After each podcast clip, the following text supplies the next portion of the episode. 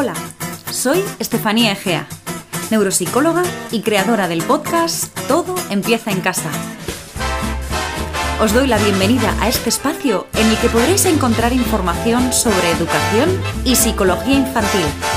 Comienza a diseñar la educación de tus hijos a tu manera. ¿Me acompañas?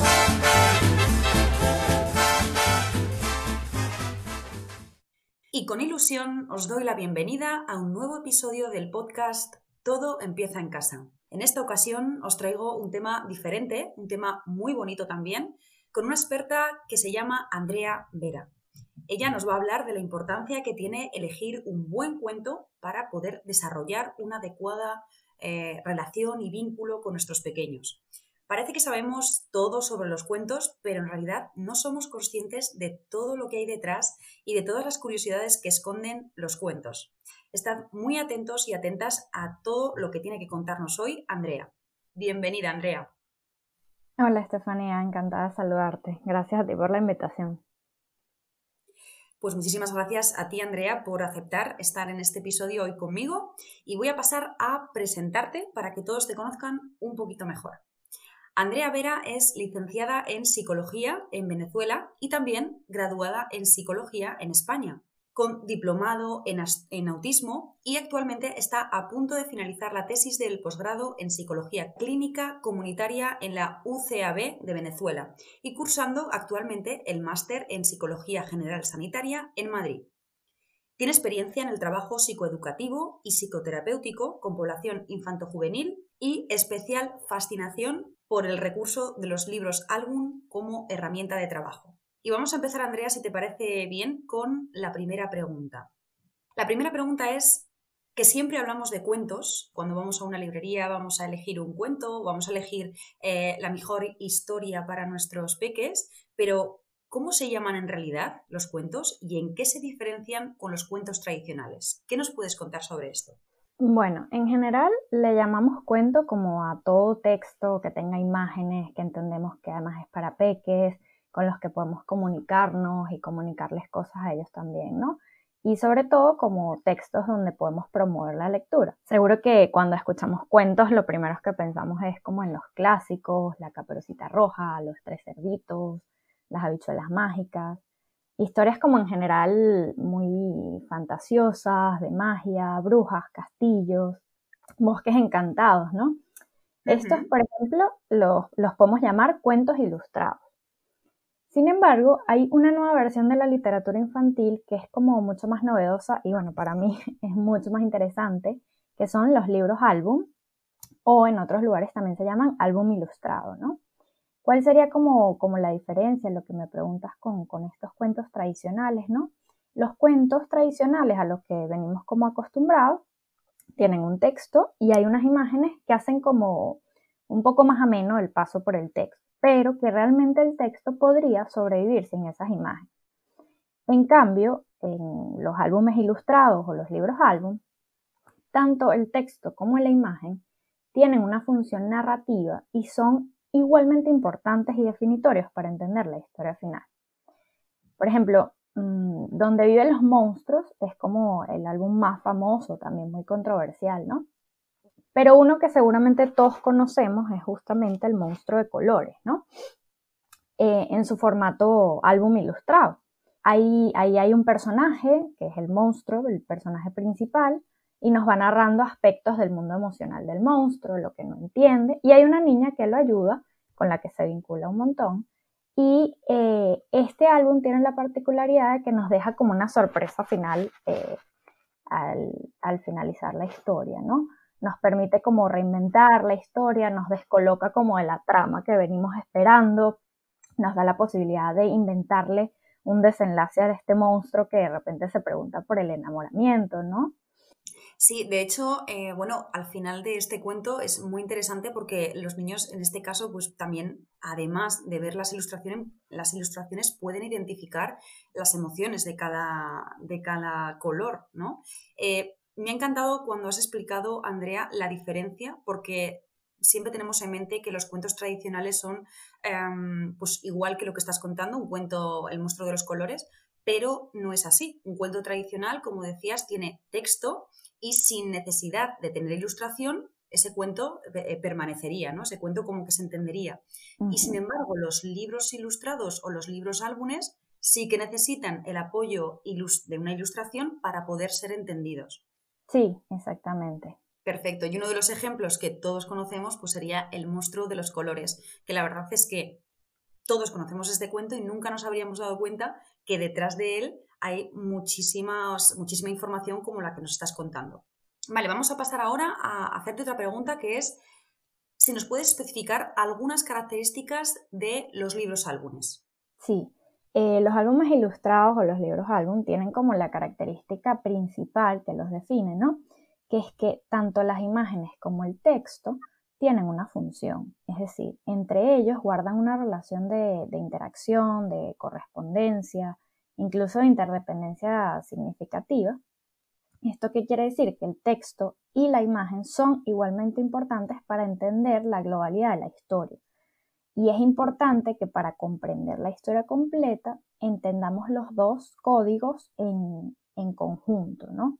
Es decir, que si vemos solamente la imagen, no entenderíamos, eh, digamos, la globalidad de la historia y si leemos solo el texto, tampoco entenderíamos la globalidad de, lo que es el cuento, ¿no? Sino que tenemos que entender las dos partes, la parte de la ilustración junto con la parte del texto, para poder entender, digamos, el contenido o la historia del, libro, ¿no? Exactamente, exactamente. Necesitamos leer los dos códigos, tanto hacer una lectura visual de la imagen y la ilustración, como el texto para ver realmente todo lo que el autor nos ha querido poner ahí en la historia, ¿no? También eh, eh, otro elemento como muy importante de los libros álbum es que tienen como la particularidad de que el objeto en sí mismo suele resultar como muy atractivo para los niños. ¿Por qué? Porque suelen tener formatos diferentes, es decir, los tamaños suelen ser como más irregulares, por ejemplo, eh, cuadrados o muy largos y muy finos, suelen ser un poco más grandes generalmente que un cuento tradicional. Las características del diseño, los colores, las formas, incluso las cubiertas suelen ser como muy artísticas y muy creativas. Eh, y bueno, tienen diferentes formatos también, es decir, para niños muy pequeñitos, por ejemplo, donde las páginas eh, muy delgaditas todavía suelen ser como, como complicadas. Hay libros de cartón con, el mismo, con la misma historia, por ejemplo páginas que son más gruesas, casi a prueba de todo, ¿no? Claro, o sea, me imagino que este tipo de materiales o de tipos de, portadas también son diferentes en función de, la edad a la que vaya dirigido el cuento, porque se me están ocurriendo algunos cuentos que llevan texturas o algo así que son más dirigidos a niños, a niños pequeños y esto también les puede ayudar como a la, relación que, que, tengan con el cuento, ¿no? Claro, exactamente. Este, hay maneras diferentes de aproximarse a los cuentos y, los libros con textura pueden ser libros como muy sencillos, muy básicos y luego pues mientras el niño va creciendo pues ya nos vamos adecuando también a las características de la edad, ¿no? Para escoger el cuento. Muy bien. Me fascina realmente todo lo que hay detrás de, de esto de los cuentos, porque como decía al principio, siempre pensamos que, bueno, los cuentos como que no, no, los clasificamos, los vemos como cuentos y ya está. Vamos a la sección eh, de cuentos infantiles en la librería y, yo, antes de, conocerte, Andrea, y de saber todo lo que hay detrás, iba a la sección de libros infantiles y preguntaba. Estaba como un poco perdida y por eso un poco hemos querido hacer este episodio pues como para poder ayudar a todas las familias a elegir un cuento y a, y a tener más en consideración todos los detalles que puede tener eh, los libros álbumes en este caso. Muy bien, ¿te queda alguna característica, Andrea, o pasamos a la siguiente pregunta? Sí, bueno, lo que iba a decir es que muchas veces como, como los padres suelen buscar algún contenido más específico que trabajar, ¿no? Esto que tú decías como cómo aproximarse o directamente preguntar. y, generalmente nos fijamos mucho en la dimensión educativa que pueda tener un tema en particular. Y a pesar de que efectivamente encontramos álbumes ilustrados con temáticas muy específicas, también hay una dimensión afectiva y una dimensión lúdica con la que cargan estos libros álbum, ¿no? que es como otra de las cosas que los diferencia.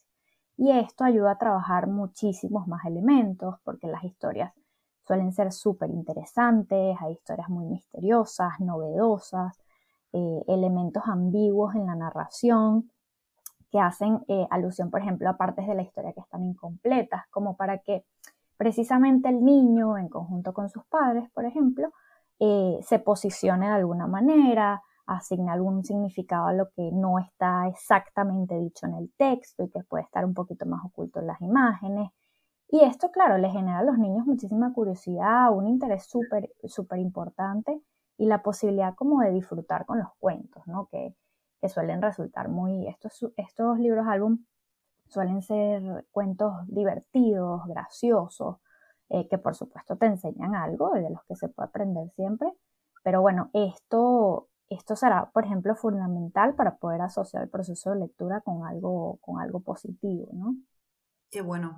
Claro, ya que decías entonces, a, eh, Andrea, todo lo que hay detrás y todo lo que se puede aprender, entiendo que los libros álbumes también eh, están clasificados por categorías, ¿no? O por temáticas. Eh, ¿Qué nos puedes contar sobre esto? Sí, lo, lo, bueno de estos cuentos que llamamos álbumes ilustrados es que un mismo cuento te puede servir para trabajar diferentes temas o conversar en casa sobre varias cosas, ¿no? Pero podemos encontrar, por ejemplo, álbumes ilustrados que directamente se refieren a temáticas, como, como lo que me dices, ¿no? Por ejemplo, cuentos directamente relacionados con las emociones. Se me ocurre, por ejemplo, Fernando Furioso, Ramón Preocupón, hay un cuento que directamente se llama Miedo, ¿no? Eh, quizás esos como emociones específicas, pero también tenemos otros cuentos que nos hablan eh, de elementos distintos. Por ejemplo, uno no pensaría que puedes hablar del bullying directamente a través de un cuento, eh, pero sí, hay cuentos que se refieren al acoso, al bullying, que hablan de las características identitarias de los niños, de lo que sucede en clase, ¿no? Hay otros que, por ejemplo, nos refieren a cambios evolutivos, eh, la llegada de un hermanito, la tolerancia, las diferencias entre los niños. Eh, hay cuentos incluso con temáticas más complejas, por ejemplo, que puede ser difícil abordarlo en casa o que a veces los papás no saben muy bien cómo aproximarse a eso. Eh, y los cuentos pueden ser una buena herramienta para eso. Por ejemplo, hablar de la pérdida de algún abuelito, el duelo porque se ha muerto una mascota, y bueno, también hay cuentos directamente como de procesos sociales complejos, que, pueden ser también muy difíciles, pero bueno, es una presentación distinta para hablar de eso. Se, me ocurre, por ejemplo, los cuentos que hablan directamente de la guerra, de, migraciones forzosas, eh, como de, de, contenidos que pueden ser complicados y que los cuentos son precisamente otra manera como de aproximarnos a eso y, y, bueno, también hay, otros cuentos con otras temáticas, por ejemplo, más de, elementos de ocio, de, arte, de la vida de los artistas incluso, ¿no? Que nos dan como una mirada diferente a, muchísimas cosas. Fijaros eh, la cantidad de categorías o temáticas que podemos encontrar en un libro cuento y eh, tal y como comentamos en anteriores episodios, eh, en otros episodios, por ejemplo, hablábamos de cómo ser ordenados o hablábamos sobre cómo educar a nuestros hijos en la sexualidad y hablamos de muchos cuentos, o sea que fijaos que se puede utilizar un cuento para hablar de cualquier tema prácticamente. Eh, también podemos utilizar cuentos mm, para hablar, como decía Andrea, del duelo o para hablar de la muerte de algún ser querido. O sea, hay de todo. Y es muy importante eh, tenerlo en cuenta porque puede ser una herramienta muy, muy útil. Y en relación a esto, Andrea, te pregunto, tú has trabajado, has utilizado esta herramienta con niños, ¿no? Y te, ha servido de, mucha utilidad el usar ese tipo de herramienta con los niños, ¿no? Sí, justamente es una de mis herramientas de trabajo favoritas, así como está el juego, por ejemplo, para el trabajo psicoterapéutico e incluso psicoeducativo con los niños. Eh, para mí los cuentos, los, álbumes ilustrados, son otra herramienta más para, para aproximarnos como al mundo emocional de los niños y trabajar temáticas que pueden ser bien difíciles de, abordar. Fenomenal. Muy bien, y ahora se me ocurre una pregunta porque seguro que muchos papás, muchos papás, muchas mamás, muchos tíos o tías, ahora que se acerca la época navideña, quieren regalar cuentos o libros a, sus eh, cercanos, ¿no? Y se preguntarán qué tipo de cuento compran o cómo eligen el cuento adecuado en función del niño. Eh, como te decía, muchas veces vamos a la librería y vemos tanta cantidad de libros que a lo mejor no sabemos enfocarnos bien al tipo de cuento que elegir y a veces pues a lo mejor no somos lo más acertados. Entonces, ¿qué podemos tener en cuenta, Andrea, para elegir el mejor cuento? Es una muy buena pregunta porque generalmente nos parece obvio, pero luego cuando, cuando vamos a escoger un cuento no lo tenemos en cuenta. Y lo primero es identificar cuál es la edad del niño al que le vamos a hacer ese regalo, ¿no? Y el nivel evolutivo, en qué nivel y, por las cosas que pueda estar atravesando el niño, ¿no? Es decir, lo más importante siempre será adecuar el cuento a la etapa evolutiva. Si queremos hacer un regalo a un niño de tres años, debemos tener en cuenta que, pues sí, tenga textos breves, imágenes muy llamativas, que el objeto en sí mismo sea como como muy interesante, divertido, una historia eh, novedosa, por ejemplo. Eh, para nuestros hijos también sería muy positivo eh, si tenemos esa posibilidad de ir con el niño directamente a la librería o a la biblioteca antes y guiarlo como en los cuentos que puedan ser aptos para su edad, ¿no?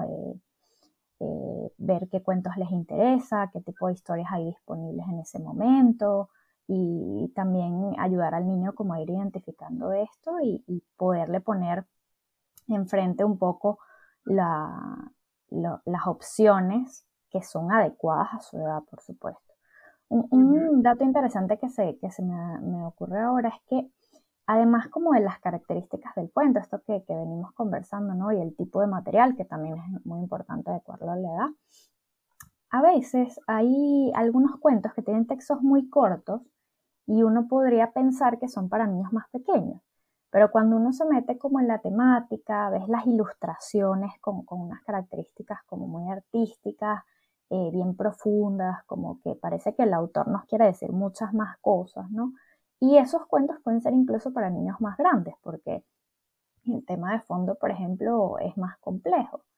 Hay un cuento muy interesante que se llama No hay dos iguales, y justamente las ilustraciones son, son como para niños más, más grandes y, y, a pesar de que la forma es como irregular y es una forma muy larga, pues la temática es como bien compleja y es importante siempre eh, como tener acceso a la historia antes para adecuarnos esto a la edad, ¿no? O sea, como lo importante quizás sería que el adulto revise el cuento como con detenimiento antes de regalarlo y, y se informe bien sobre, sobre la edad, ¿no?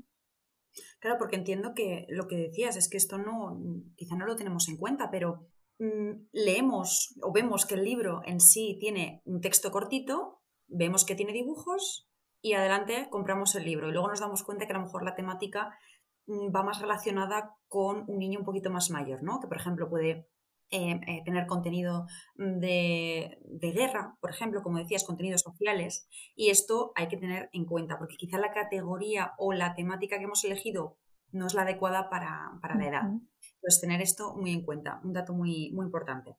Eh, bueno, un poco eso, o sea, tener, adecuarlos a la edad y al niño y hacer una revisión como, como antes de, de regalarlo, ¿no? Que no nos dejemos llevar solamente por la portada, literalmente.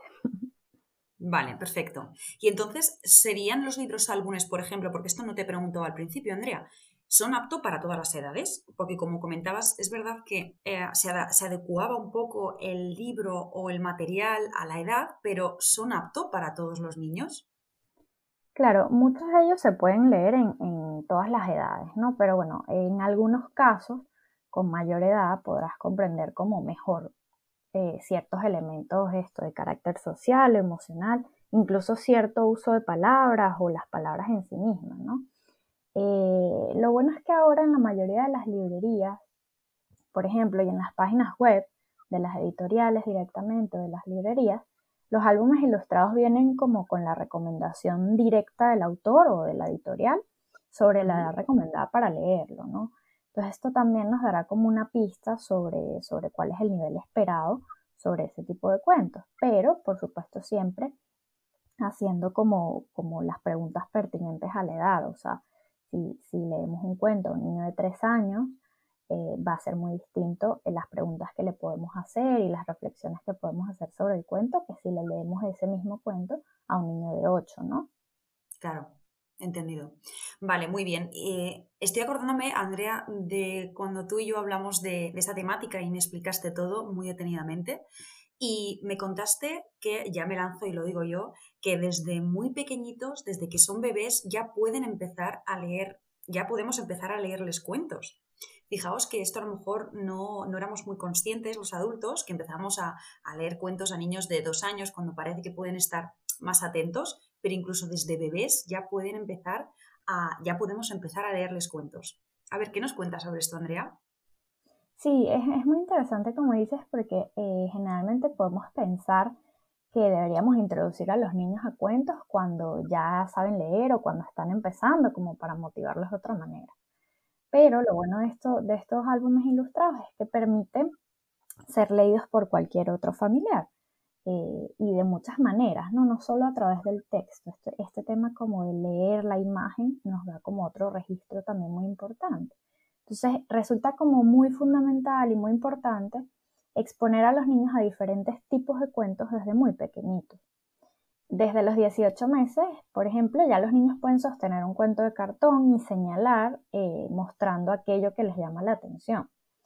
Incluso hay, nuevos estudios que indican que ahora esto parece estar sucediendo incluso antes de los 18 meses, como, como vamos avanzando en muchísimas cosas, ¿no? Luego, por ejemplo, a los dos años ya, ya los niños atienden a cuentos cortos que se les leen una y otra vez. Y cuando vamos creciendo un poquito más, a partir de los tres años, tres años y medio, el niño ya te pide específicamente el cuento de su agrado, lo selecciona y disfruta que se lo lean completo, ¿no? Y mantiene como la atención durante durante toda la narración.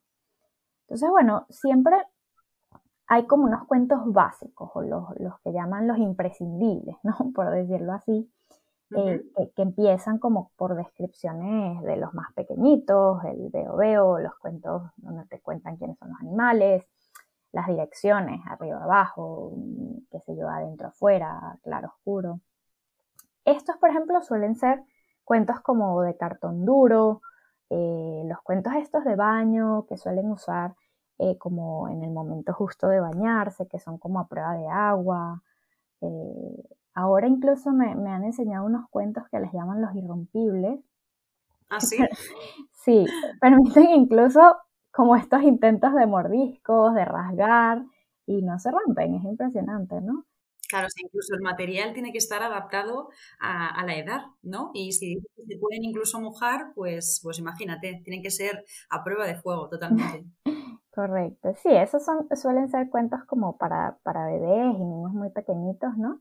Eh, pero, pero ya están eh, desde muy pequeños familiarizados con, con lo que significa tener un cuento y que alguien te lo lea y poder tocarlo, eh, señalar, ¿no? Eso es súper importante.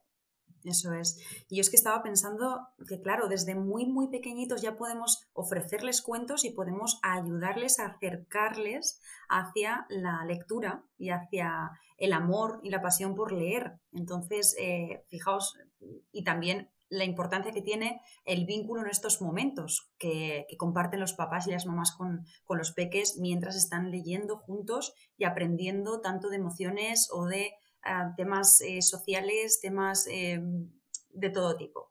O sea que, fijaos qué importancia tiene y todo lo que hay detrás. También eh, me contabas, Andrea, que hay diferentes personajes que pueden aparecer en los libros álbumes, ¿no?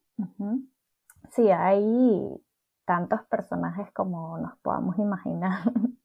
es lo bueno del juego con las imágenes que permiten estos cuentos, ¿no? Muchos Sí es verdad que tienen personajes humanos que atraviesan como situaciones con las que el niño se puede identificar, pero estos cuentos utilizan muchas veces animales que tienen igualmente valores o actitudes, que tienen una vida diaria como si fueran humanos, ¿no? Y esto, por un lado, nos permite hacerlo mucho más atractivo al niño pequeño, por ejemplo, y es con algo eh, con lo que los niños están familiarizados, porque realmente los animales están en todos lados, ¿no? En las caricaturas, en las pelis, en el plato de comida con dibujitos que hay en la casa, ¿no? Eh, los, los, animales son como una cosa con la que estamos muy familiarizados desde pequeñitos. Pero otra, otra de las funciones quizás no tan evidentes es que eh, a través de los animales podemos entender algunos sentimientos o, o, vivir experiencias de una manera un poco menos directa, ¿no? Eh, puede ser como quizás en algunas ocasiones más fácil pasar de lo que le pasa al animal y luego llevarlo como a la propia experiencia, ¿no? Por ejemplo, wow, mira, qué triste que se siente sapo, ¿no? Sí, mamá, yo a veces también me pongo muy triste como sapo, ¿no? Es un poco menos evidente que, que decir directamente estás triste. Y lo podemos ir como entendiendo desde esta perspectiva, ¿no?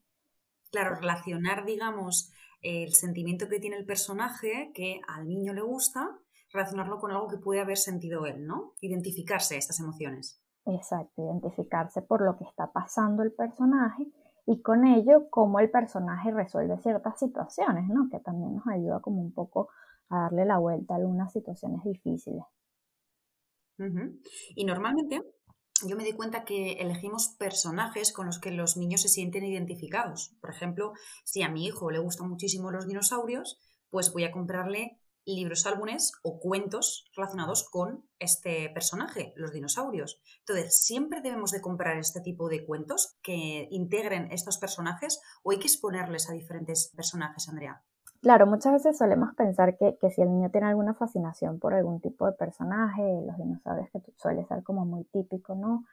Eh, le vamos a comprar todo con ese personaje. Y bueno, eso efectivamente eh, reforzará un poco eh, los intereses que tiene el niño y le puede resultar más atractivo por unos momentos, pero es muy importante exponer a los niños a diferentes contenidos, precisamente porque el mundo que vemos y en el que vivimos es muy diverso. Entonces, a través de los cuentos, podemos usarlo como una herramienta para mostrarles personajes que tienen precisamente diferentes modos de entender el mundo. Podemos mostrarles contextos sociales o incluso contextos familiares, orígenes familiares distintos, modos de sentir diferentes, personajes que incluso de aspecto físico se ven, actúan diferentes entre ellos. Podemos mostrar habilidades especiales que tienen o alguna eh, habilidad distinta. Incluso hay cuentos pues como condiciones de salud que nos permiten también explicar a los niños, por ejemplo, qué es la diabetes en niños pequeños, ¿no? Eh, o cuadros diferentes del neurodesarrollo. Eh, resulta muy importante que además de, reforzar un poco los intereses del niño, pues efectivamente, como decías, exponerlos a, contenidos y personajes muy distintos, ¿no?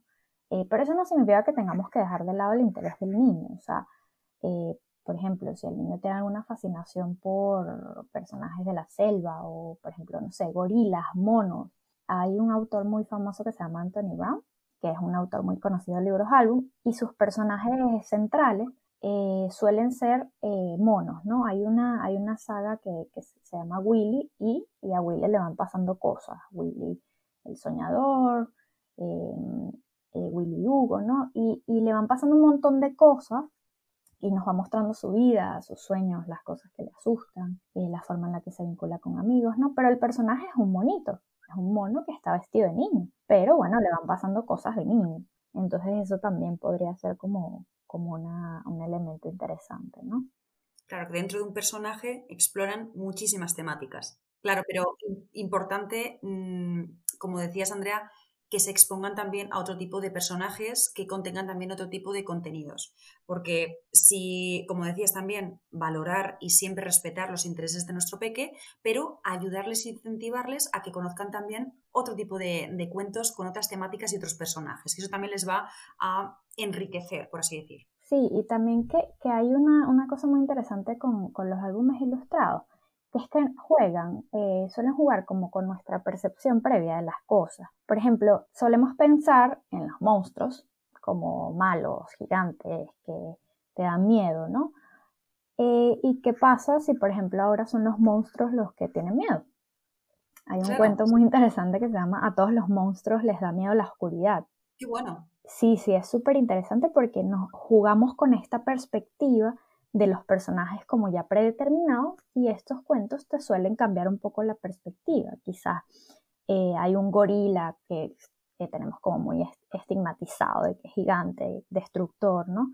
¿Qué pasa si ese gorila no, es malo, sino que al revés, es súper sensible, empático, ayuda a sus amigos, ¿no? Es como muy interesante las vueltas que, que se les puede dar a estos personajes con este tipo de libros.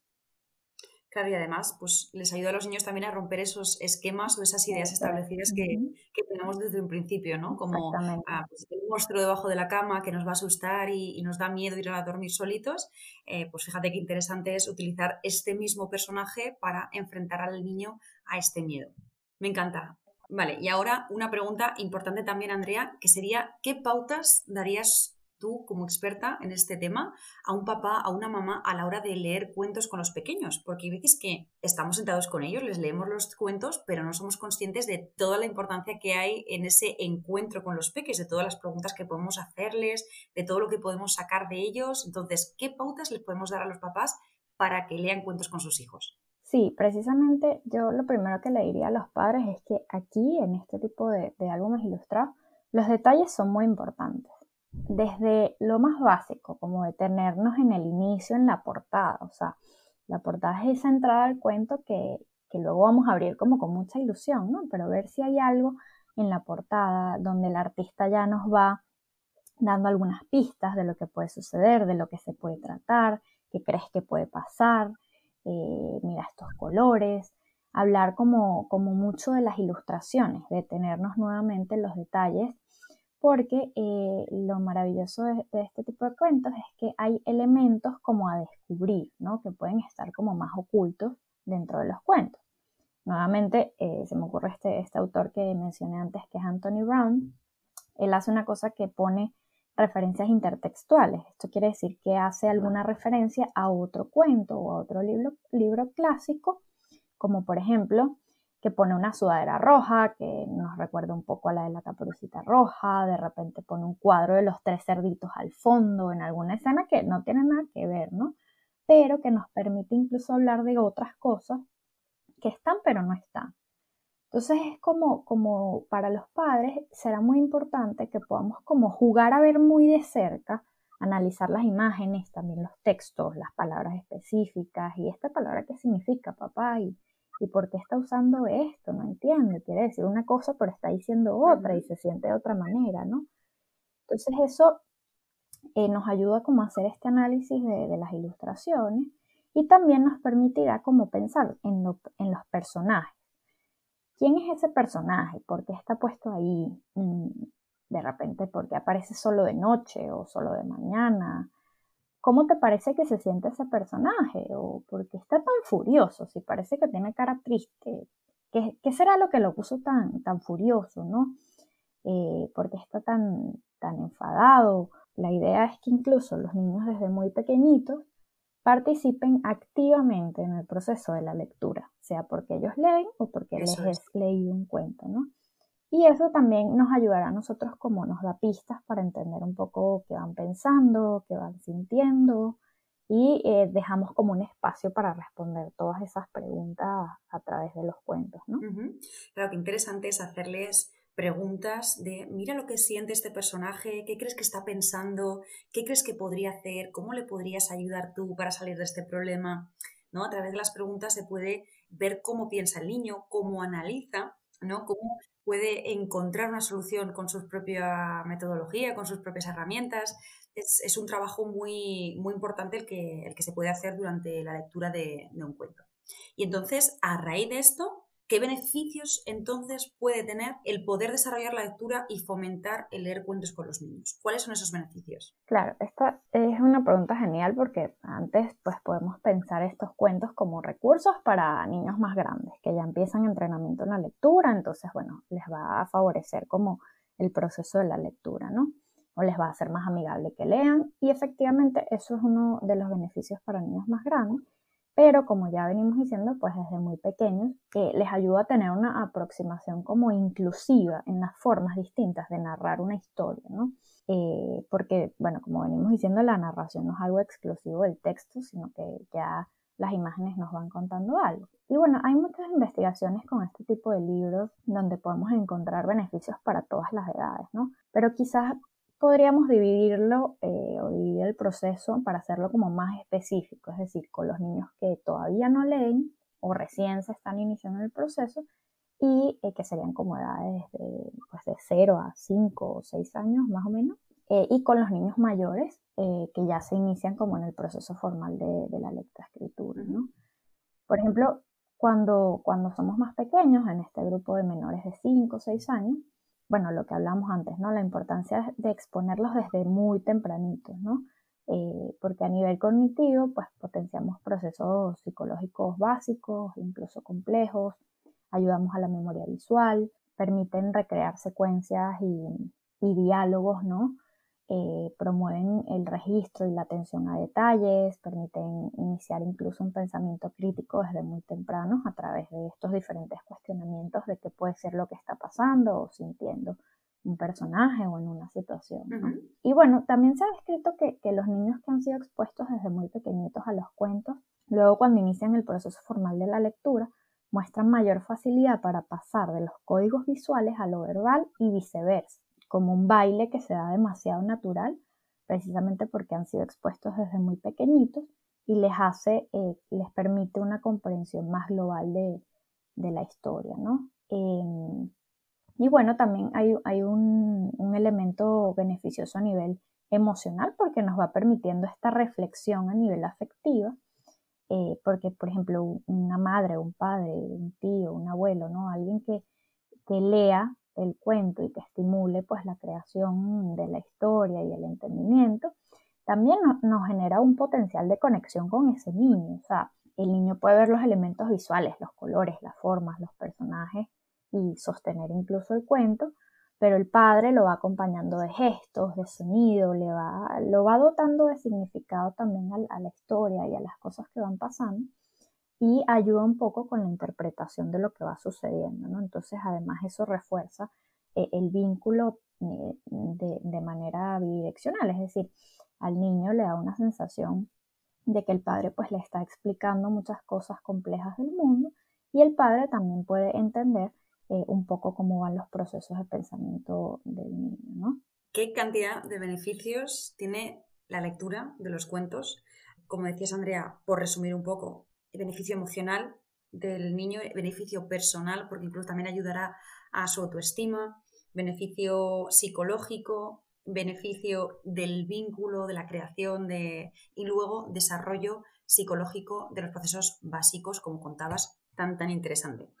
Muy bien, y ahora vamos a pasar a preguntarte, por ejemplo, ¿qué consejos le puedes dar a los papás, a las mamás que vienen de trabajar tan cansados de, sus respectivos trabajos y se tienen que poner a leer cuentos, como que tienen la visión de que ese momento es un momento de obligación por el que tienen que pasar. ¿Qué les recomendamos a estos papás? Claro, eh, efectivamente es una situación que, puede ser cotidiana, ¿no?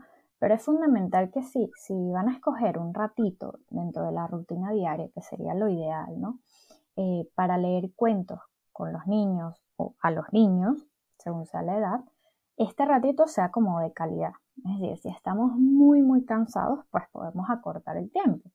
Pero que ese tiempo sea completo, sea dedicado y que realmente estemos presentes. Eh, incluso saber, hacerle saber al niño, ¿no? O sea, mamá hoy está muy cansada, por eso hoy solo vamos a leer un par de páginas o vamos a estar eh, tantos minutos, ¿no? Y incluso algo que podemos hacer después, que sean los niños, si estamos muy, muy agotados, que sean los niños quienes dirijan ese proceso. Es decir, ahora tú, hijo, hoy me vas a contar lo que está pasando en el cuento. Si son los niños, por ejemplo, que aún no se inician en la lectura, ¿no? Eh, podemos también ir tomando turnos. Eso también es, muy interesante porque los niños se van apropiando del cuento con los niños más grandes que ya leen, ¿no? Ahora tú es tu turno de, contarme a mí el cuento, de leer lo que la historia, ¿no? Incluso pueden, también se me ocurre, interpretar el propio cuento, ¿no? O sea, no solamente leerlo, sino que, venga, a ver, ¿qué creéis que está haciendo el monito del, cuento, el personaje? Pues eh, está saltando hacia la casa de su abuelita. A ver, ¿cómo lo haría? ¿no? Y ponernos a saltar juntos. Eh, sobre todo, mm, lo que decías, esto me ha parecido muy interesante, el ratito de calidad que sean 10 minutos, pero que sean 10 minutos muy focalizados en crear algo, en ayudarles a aprender algo y que también os va a servir a vosotros los adultos a conocer más cómo se encuentra nuestro peque hoy. en función un poco del tipo de libro que, está eligiendo. A lo mejor hoy elige un, un libro con unos colores pues quizá más oscuros o un libro con una temática quizá pues, más triste y a lo mejor eso nos está indicando cómo se encuentra el niño y podemos un poco leer entre líneas. O sea que es interesante que nos focalicemos durante ese ratito con nuestros peques, porque también nos va a ayudar mucho a, a nosotros los adultos. Y ya para terminar, Andrea, tal y como nos contabas durante toda la entrevista, mm, fomentar la lectura no es solo cosa del cole, ¿no? Se pueden hacer también muchísimas cosas en casa. Entonces, ¿cómo fomentamos la lectura en casa? ¿Qué pautas nos darías? Precisamente, o sea, cada vez más las investigaciones nos muestran lo importante que es tener y leer cuentos en casa, ¿no? Que sean accesibles para los niños eh, en términos de ubicación, es decir, que ellos mismos los puedan sacar, eh, volver a, meter en el espacio, que permitan buscarlos cuando ellos lo necesiten, que no necesariamente venga vinculado con ese momento de deberes o del cole, ¿no? Sino que, tenga, que esté cargado eh, los, de elementos divertidos, lúdicos, por supuesto que a la vez pedagógicos también, pero sin dejar de lado que eh, los cuentos tienen este valor como recurso en casa tan importante, precisamente por todo lo que, lo que venimos conversando que conlleva, ¿no? Y que además que como padres eh, pues nos da acceso como a este mundo de imaginación, de emociones, nos permite la posibilidad de responder preguntas y conversar sobre una variedad de temas importantes que de otra manera pueden ser complicados, ¿no? Eh, entonces, exponiendo a los niños desde muy pequeñitos es la, la, mejor manera en la que podemos fomentar la lectura en casa con los niños y generamos así pues mayor probabilidad de que los niños justamente lo asocien con un momento de disfrute y no como un deber más o algo que tienen que hacer, sino como algo que disfrutan muchísimo y es algo que quieren hacer. Eso es. Y que nunca es tarde, ¿no, Andrea? Porque a lo mejor alguna familia que nos escuche, que, que tiene niños de 5 años y quizá no han tenido o no le han dado tanta importancia a este tema, pueden empezar con 5 años o con 6 años a fomentar esto de la lectura, ¿no? Claro, precisamente, creando espacios de lectura en casa de manera progresiva, pero empezando justamente a, crear este espacio con, estas nuevas historias. Perfecto, pues me ha encantado la entrevista, Andrea, muy, muy interesante. Nos ha sacado un poco de nuestra zona de confort en cuanto a los temas que andábamos hablando en el, podcast. Creo que es muy interesante como herramienta para enfrentarnos, bueno, a conocer más cómo están nuestros peques, a, a crear un vínculo más cercano con ellos y bueno, y que nunca es tarde para empezar y creo que, todo lo que os has contado nos ha aportado muchísimo, así que desde aquí, Andrea, te doy las miles de gracias por haber compartido conmigo esta entrevista. Muchísimas gracias a ti. Y también deciros que podéis seguir a Andrea en su Instagram hablando de cuentos, que lo lleva también junto con otra psicóloga, que es su compañera, que se llama Mayra. Eh, ahí podéis encontrar muchos recursos, muchos tips sobre diferentes cuentos, así que os animo a que echéis un vistazo a su cuenta. Y bueno, hasta aquí el episodio de hoy. Espero que os haya gustado.